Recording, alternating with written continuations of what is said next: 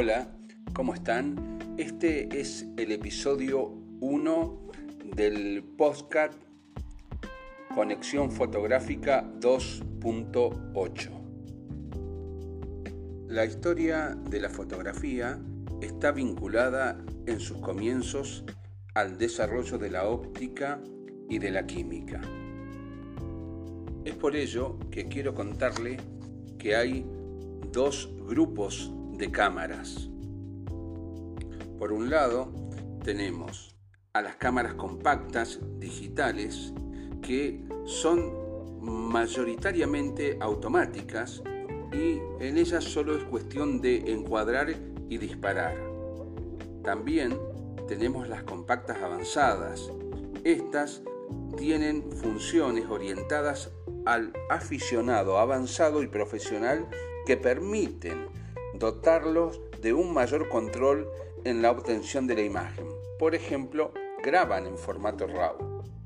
Las cámaras Bridge también están orientadas a un usuario avanzado y tienen características muy especiales aparte de leer el formato RAW.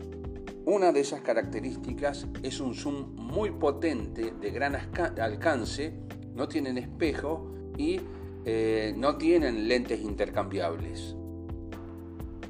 Finalmente, encontramos las cámaras micro 4 tercios, que es un estándar de cámaras fotográficas de avanzadas prestaciones, cuerpo generalmente pequeño y delgado y cuyos objetivos son intercambiables. En el otro grupo tenemos las cámaras reflex o DSLR, tal sus siglas. Dentro de este grupo que hemos señalado, tenemos las cámaras de iniciación y se pueden conseguir em, cámaras eh, fantásticas para descubrir los secretos de la fotografía.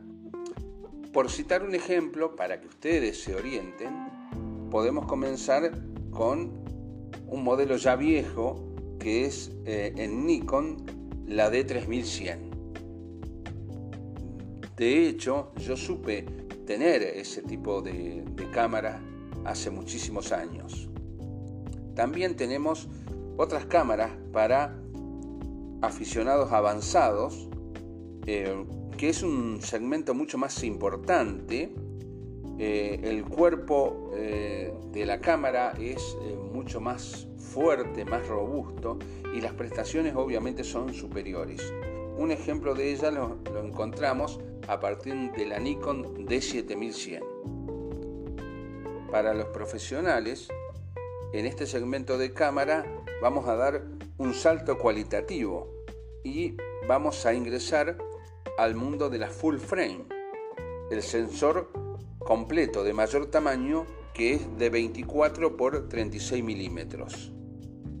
En una cámara reflex full frame se aprovecha todo el encuadre del objetivo. En ellas, un objetivo gran angular es realmente un gran angular a diferencia de las reflex de sensores más pequeños donde debido al tamaño del sensor los laterales del encuadre se quedan sin cubrir y un gran angular o un ojo de pez deslucen mucho. Un ejemplo en Nikon lo encontramos desde la D4 en adelante. Luego vienen las cámaras de formato medio. La mayoría de estas cámaras utilizan un sensor de gran tamaño, aproximadamente de 40 por 53 milímetros para hacer un número redondo, que es casi el doble de tamaño de las reflex digitales y llegan hasta resoluciones efectiva de los 60 megapíxeles o más. De todas maneras, mi teléfono tiene eso también. Y finalmente aparecen las cámaras de gran formato, que están diseñadas para la fotografía profesional. Solo se emplean montadas en trípodes debido a su peso y tamaño. Se puede desplazar sobre soportes y articulaciones brindando así la posibilidad de lograr descentrados permitiendo, por ejemplo, correcciones en las perspectivas de la imagen. para que ustedes se den una idea de lo que hablamos, estamos hablando de más de 216 megapíxeles. Bueno, este es el episodio número uno y he tratado de ser corto porque es un episodio de iniciación. Está dirigido a quienes prácticamente no conocen nada de fotografía y se quieren adentrar en este mundo. En el próximo podcast voy a hablar de propiedades de la luz, de la luz natural, la luz artificial, la luz dura, la luz suave y fundamentalmente vamos a clasificar los tipos de iluminación.